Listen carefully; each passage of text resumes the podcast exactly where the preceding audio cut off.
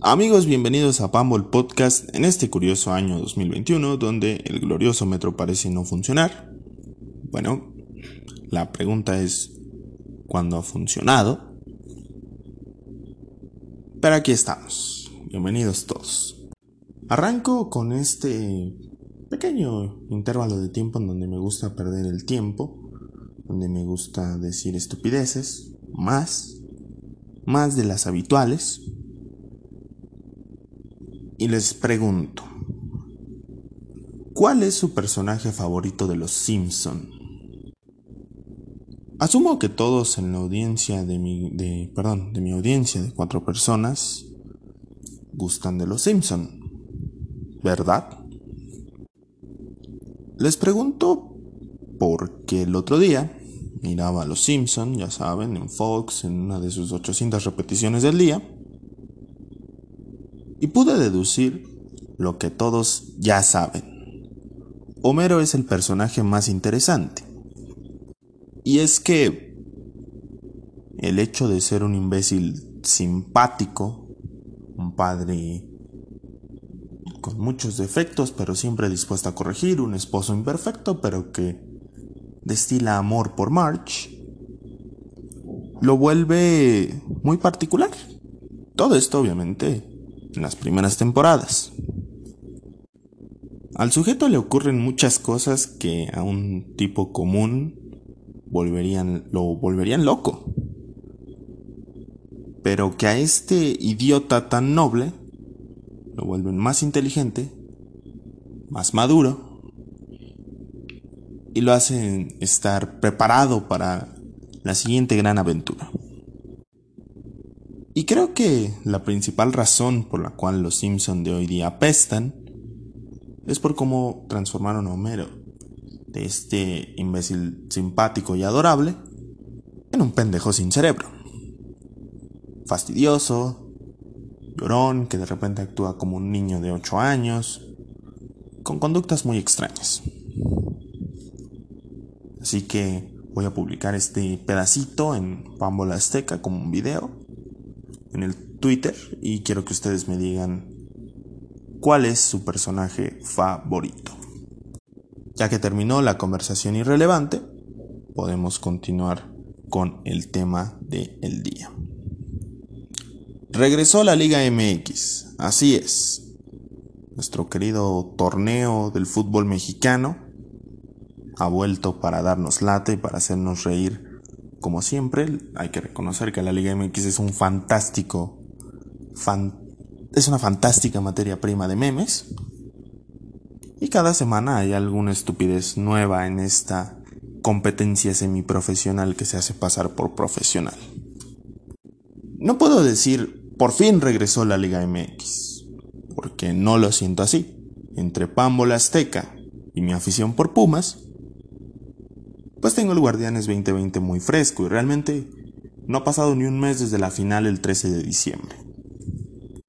Aún así, decidí hablar de este tema para rellenar, perdón, perdón, perdón, para dejar mis visiones sobre el clausura 2021. Así es, me niego a llamar el torneo Guardianes, del clausura 2021. Así que, vamos allá. Este torneo tiene la particularidad de que aquí es en donde se empieza a...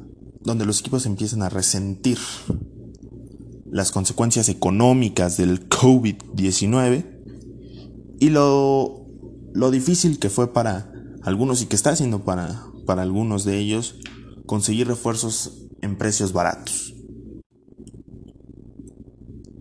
Creo que en el caso de América, pues hay bastantes temas que tocar. El AVE cambió de técnico y puedo decir que hay mucho hype, hay mucha expectativa, hay mucha emoción con Solari. Y sin menospreciar a, Santiago de ninguna manera, no puedes menospreciar a un ex técnico del Real Madrid. Tampoco les está llegando Vicente del Bosque. Sí saben eso, ¿verdad? Gracias a, los partidos que pude ver de, Santiago Solari dirigiendo al Real Madrid, puedo deducir que es un técnico con un estilo ofensivo, un estilo muy ordenado, que obliga a sus laterales a atacar, que juega 4-3-3, que tiene mano dura en el vestidor, que eso es algo eh, que en el fútbol mexicano no pasa tanto. Fuera de, estas características para mí muy positivas, me parece que es un buen técnico a secas. No es el perfil eh, que gana miles de títulos, que se lleva la Conca Champions, la Copa y la Liga. Entonces, eh, a mí me parece algo triste ver al, al, americanismo sobrepensar y exaltar cualquier cosa que, que Santiago Solari hace o dice. Es un poco triste si consideras la extensa historia que tiene este equipo. Y esto a su vez te habla de la urgencia de cambio que tenían. Se cansaron de, de las formas tan, tan extrañas y, y tan poco correctas de Miguel Herrera. Se cansaron de los pretextos, se cansaron de la mala imagen que daba al piojo por momentos. Se cansaron de las conferencias en donde eh, culpaba a los árbitros de sus derrotas. Se cansaron de, estas cosas eh, y por supuesto que le, le, urgía un, un nuevo aire, una nueva cara a este, a este equipo. También se puede decir que es, la llegada de Solari es muy buena para darle una, una nueva cara, una nueva opción a la baraja de los técnicos mexicanos. Es fastidioso ver cómo reciclan los nombres y cómo esta pequeña mafia, por ahí hay un tema interesante del que voy a hablar un poquitito al final de, de esta edición. Como esta mafia pues coloca los mismos nombres en, en los equipos y parece no tener un fin. Así que bienvenido Santiago Solari y ojalá tenga una, un gran, una gran etapa con el América y, y que abra la puerta para que más equipos mexicanos se animen a contratar directores técnicos preparados en el viejo continente. Cruz Azul. La máquina es una lágrima. Eh, después de, todo lo que pasó en, diciembre, primero vino la el ridículo empate, porque fue un empate global. El ridículo empate que al, al final los elimina ante Pumas. Todo el tema de los cambios de, de directiva. Como en bastantes partes de la ciudad, he visto algunas fotos, está puesta la ficha de, de Billy Álvarez, de Garcés y de toda esta pequeña mafia que está en la cooperativa como buscados. El ridículo mensaje de los nuevos encargados del equipo diciendo que son ratoneros y demás. La salida gracias a la renuncia de Robert Antes y Boldi los nulos refuerzos, los inexistentes refuerzos que han llegado a este club, miles de cosas, y ahora parece que el, el, encargado del destino de este equipo es Juan Reynoso. Muy valiente de parte de Juan Reynoso tomar a un club en crisis no de un año, no de dos meses, sino de casi 40 años. Pero bueno, también hay que entender un poquito a Juan. Si no es ahora, no era nunca. Se cae el tema de Hugo Sánchez porque me parece que Álvaro Dávila, nuevo presidente deportivo, decide no, no dar paso para adelante con el macho y traen a Juan Reynoso que tiene que está mucho más actualizado. Pues ojalá Cruz, Cruz Azul pueda salir de la crisis. Este torneo me parece va a ser muy difícil y en verano se les van a ir bastantes figuras. Pero creo que la reestructuración puede ir por buen camino si este torneo lo pasan con relativa tranquilidad, que entren a la liguilla, que no hagan el ridículo nada más, y que Reynoso pueda observar cuáles serán los jugadores que van a ser su columna vertebral de cara a la campaña 21-22. Creo que eso es lo importante y eso es lo que debería de ocurrir en Cruz Azul. un proyecto pensado a mediano o largo plazo y que el peruano Juan Reynoso tenga las llaves del reino. Mucha suerte a la máquina, ya es masoquismo de parte de su, de su gente seguirlos apoyando, pero demuestra lo fieles que son estos, este grupo de aficionados a su, a su club. Y hablando de equipos grandes, hablamos de las Chivas. Me parece que Guadalajara tiene un plantel pensado para el futuro, pero que tiene la presión de lo invertido para conformar dicho plantel. Y las promesas que se hicieron cuando conformaron el plantel. No es tan fácil sostener que ya no se va a hablar de descensos ni de fracasos, sino que se va a hablar de títulos y de liguillas. En el fútbol mexicano, si algo no existe, es la continuidad, y Guadalajara es prueba de ello. A la historia me remito. Después del campeonato de, de Almeida, del doblete que gana la Copa y la Liga, después de la Conca Champions, viene la pelea con Higuera, se va Pizarro, se va Almeida, llega Cardoso, Cardoso fracasa y se va, llega Tomás Boy por unos partidos, fracasa y se va, llega Atena otra vez por unos partidos, fracasa y se va, y aquí está Víctor Manuel Bucetich tratando de levantar el barco. El torneo pasado demostraron que tienen materia prima para pelear el campeonato, para pelear arriba, y que con un poquito de constancia pueden ser un equipo mucho más peligroso, que puede competir mucho más allá de la media tabla. Y creo que esto, este torneo va a ser de prueba y les va a ayudar para ganar experiencia. Comprendo mucho el, tema de, de que de repente hay muchos lesionados. En la liga se les lesionó Vega, estuvo la baja de, de, ritmo de Macías. Pero ahora tienen un plantel un poquito más amplio. Regresó Huerta, que anduvo muy bien en Mazatlán. Regresó Alex Mayorga, que anduvo bien en Pumas. Entonces tienen material de sobra para, para competir y para hacer un buen torneo. Urge que las Chivas se enchufen y, vuelvan a ser un equipo competitivo porque las liguillas son más atractivas cuando está en Guadalajara, cuando está América y cuando está Pumas en, en un buen momento. Entonces ojalá las Chivas puedan continuar su proyecto, puedan ir hacia adelante y puedan evolucionar con los jugadores jóvenes que tienen. Bien, llegamos a la parte difícil del podcast, porque yo no lo oculto, yo soy de Pumas, pero en este caso me tengo que quitar la playera.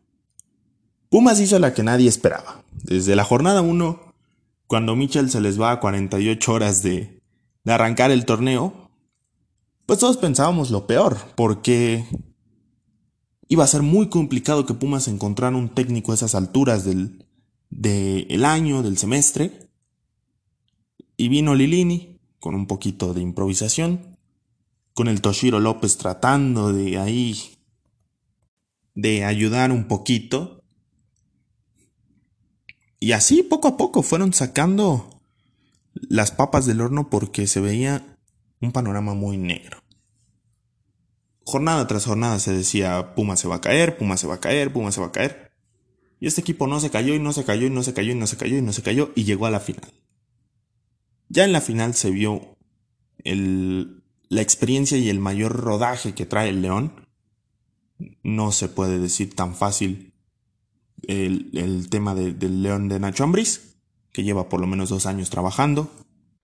este proyecto de Pumas nació de manera fortuita, un poquito de, de la improvisación y de la urgencia de encontrar a alguien que se hiciera cargo del primer equipo. Después de esto, sufrieron la, base, la baja de Carlos González. González me parece, eh, me parecía el mejor jugador del equipo, con diferencia porque es un delantero muy inteligente y con unas condiciones bárbaras para jugar al fútbol. Muy diferente de lo que es Dineno, muy diferente de lo que era Felipe Mora, muy diferente de lo que era Nicolás Castillo. Entonces, Buma sí pierde un jugador muy importante. El tema de Alejandro Mayorga no pierde mucho. Lo de Andrés Siniestra no pierde mucho. Creo que Universidad tiene y debe encontrar cómo sustituirlo. Está Jerónimo Rodríguez, que me parece un futbolista interesante a futuro. Está Eric Lira, que es un jugadorazo. Y creo que Universidad, con un poco de continuidad, será campeón en el corto plazo. Este torneo yo lo dudo. Yo creo que es un torneo de transición en lo que se reacomodan tras perder algunas piezas, en lo que Lilini va implementando mejor su sistema. A Pumas le va a costar un poco de trabajo en este clausura 2021. Ahí están los universitarios. No creo que vayan a contratar a nadie. Regresa Martín Rodríguez, que pues tampoco es una gran adición. Este torneo me parece que vamos a ver a muchos canteranos, muchos debuts. Ya jugó como titular a Mauri García y entró Ángel García, que es otro canterano de la nueva, de la nueva sangre. Y creo que Pumas va a obtener muchos dividendos a futuro con esto. Así están los cuatro grandes para el Clausura 2021, un torneo que va a ser complicado para ellos, pero ojalá los podamos ver en la liguilla porque de esa manera en la postemporada de la Liga MX es mucho más interesante. Tigres finalizó como algo que lo que se veía como un año difícil con su ansiado título internacional. La U de Nuevo León finalmente consiguió la Conca Champions, un trofeo que se le había negado durante bastante tiempo. Y realmente es un, es un paso importante para ellos rumbo a esta debatible grandeza, rumbo a este reconocimiento nacional que no tiene todavía. A Tigres se le va a cruzar el Mundial de Clubes, competencia muy importante, no tanto porque tengan posibilidades de ganarla, para mí el Bayern Múnich es el favorito y van a ganar con amplia diferencia el, Mundial, y el otro finalista seguramente será el que salga de, el que salga campeón entre Boca, River, Palmeiras y, y Santos. Pero es útil para que Tigres haga un buen papel, demuestre que está hecho y se justifique toda la inversión que se ha hecho en el equipo. Para este torneo, sin embargo, los veo como favoritos a clasificarse. No los veo tanto como favoritos al título. Me parece un poquito más difícil darles esa categoría de esa etiqueta de favoritos al campeonato por el tema del Mundial de Clubes y cómo suele cerrar Ferretti los torneos. Este plantel se hizo más corto, se fue Vargas, se fue Valencia, se fue Eduardo III, que ahí estaba cumpliendo alguna función. Y hay futbolistas en los que Ferretti de plano se ve que no tiene ninguna confianza y que no los va a usar tanto. Entonces Tigres va a tener que trabajar con un plantel un poquito más limitado, eso sí, poderosísimo, pero le va a costar más trabajo el cierre del torneo. Del otro lado, tenemos al León, campeón de la Liga MX. León coronó con este título un complicado proceso con Nacho Ambriz, que tuvo bajas, que tuvo una pelea con Boselli, que, que tuvo muchas polémicas como lo del estadio, pero que realmente mostró el temple y la paciencia que, que se tiene en Grupo Pachuca hacia este equipo. Por lo general el fútbol mexicano es mucho de momentos. Como te fue el domingo es como te voy a juzgar el lunes. Entonces, creo que León hace justicia a esa confianza, a esa paciencia y es un justo campeón. Este torneo va a ser un poquito más difícil. Perdieron a Pedro Aquino y no se reforzaron tan bien. Me parece que, que la Fiera también va a estar en la liguilla y que va a ser un competidor dignísimo como siempre. Pero tampoco lo veo repitiendo el título. No así el equipo al que yo considero el máximo candidato a ganar. Hablemos de un suceso en particular. Javier Aguirre regresó a dirigir al fútbol mexicano 19 años después de su última aventura en el Pachuca, de donde salió al fútbol mexicano, al, perdón, a la selección mexicana y posteriormente al fútbol europeo. El Vasco vivió de todo, descensos, calificaciones a la Champions, calificación a la Europa League, el Atlético de Madrid, la selección de Japón, la selección de Egipto, miles de aventuras. Y ahora toma el proyecto más, más caliente de la Liga MX. ¿Por qué caliente? Por una cuestión de inversión y de críticas que se hacen cada semestre a Monterrey. Por el estilo de juego que no va acorde a lo invertido. Aguirre dijo que no esperen un 8-0 cada semana. Pero creo que muy en el fondo él sabe que pueden dar más de lo que dieron con Mohamed o con otros técnicos. Por esta inercia me parece que Rayados va a ganar el título este semestre. Traen un buen momento, tienen un muy buen plantel y creo que Aguirre no va a venir a perder su tiempo. Ha evolucionado y se ha convertido en un técnico más maduro de aquel que vimos en la selección, de aquel que vimos en el Pachuca. Así que ahí está la raya, tengan muy en cuenta a Monterrey. Estoy por cerrar este podcast y no he mencionado a ninguno de los otros equipos. Mencioné a los cuatro grandes, a los dos de Nuevo León y al campeón. ¿En dónde queda Pachuca? Bueno, Pesolano va a tener continuidad. El equipo no se renovó tanto y creo que incluso tuvo algunas bajas importantes. ¿Dónde está el Santos? Que suele ser una sorpresa y un invitado muy agradable a las liguillas. Es un gran equipo el Santos. Creo que con los refuerzos que, le llegaron, Juan Otero de una calidad inmensa, eh, Geraldino que por ahí puede eh, dar algo diferente a lo que daba Furch. Santos puede ser una sorpresa y un equipo muy interesante en este torneo. El Toluca que ya tiene a Cristante, que movió algunas piezas y que se ve mucho mejor que el torneo pasado. Querétaro que trajo a Toño Valencia a sus 80 años, que trajo a Jefferson Montero y que va a tratar de levantar eh, la imagen, va a tratar de limpiar su imagen de lo mal que jugaron el torneo pasado. Y creo que Altamirano es una de esas caras frescas que necesita el fútbol mexicano. También está el Mazatlán, que de, igual forma se renovó, que tiene a Tomás Boy, que es un técnico mediático y que le encuentra siempre la vuelta a los planteles limitados y que conoce muy bien la liga. También está el NECAC, que como cada semestre se desarmó de lo, de, lo lindo, se fue lo poco interesante que tenía, y le llegó cascajo. Veremos que, cómo puede trabajar el profe Cruz en este sentido.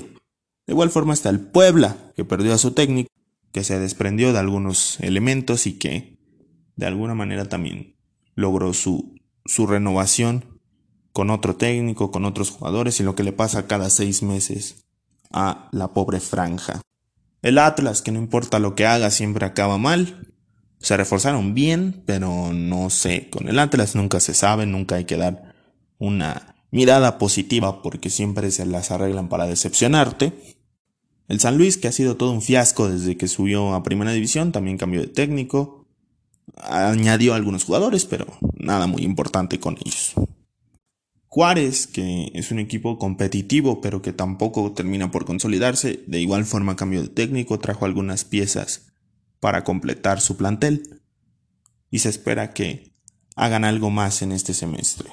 Y los Cholos de Tijuana, que hicieron bastantes movimientos otra vez, la mayoría desde Sudamérica, eh, y que van a pelear esta vez por entrar a la liguilla. Siempre se espera mucho del Tijuana y acaba decepcionando. Yo no considero que sea un equipo irrelevante, simplemente es un equipo que nunca cumple con las expectativas que se tienen alrededor de él.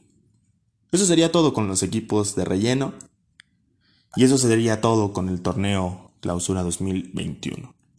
Ojalá sea un buen torneo, ojalá ofrezca mucho espectáculo y por favor que las fechas FIFA no rompan el ritmo, que puedan volver todos sanos y que estén apartados del COVID y de las lesiones. Muy bien, vamos cerrando ya. Recién salió un reportaje de un diario en, Quintana Roo sobre el tema del cártel del gol. De hecho, también es un video de dos partes en el canal de los expulsados. Yo no soy muy fan de, Guillermo Antonio, que es el, tipo que, que, está detrás de los expulsados, pero la verdad es que en este video se rifó muchos. O sea, está muy cañona la investigación, tanto que él promociona, porque realmente no es una investigación suya, sino, sino algo que él, que él encontró, que él fue armando, digamos, y la investigación a detalle que hizo el periodista Amir Ibrahim, que eh, con pruebas y, con correos y audios y demás, ha expuesto una mafia entre promotores, técnicos y jugadores. Recomiendo que vayan y vean esos dos videos, son buenísimos. Y veremos si la investigación avanza para poder hablar más a detalle en Pambola Azteca. Yo realmente por ahora solo lo tomo como una noticia importante, no, no es nada de lo que podamos hablar de momento. Bien, querida audiencia de cuatro personas, les agradezco mucho por, eh, por escucharme. Como siempre, me disculpo por los ruidos de fondo. Y nos escuchamos en la que sigue. Esperen esto para el martes y si el internet ahora sí me lo permite, estará en YouTube el miércoles. Fuerte abrazo, cuídense, los quiero. Adiós.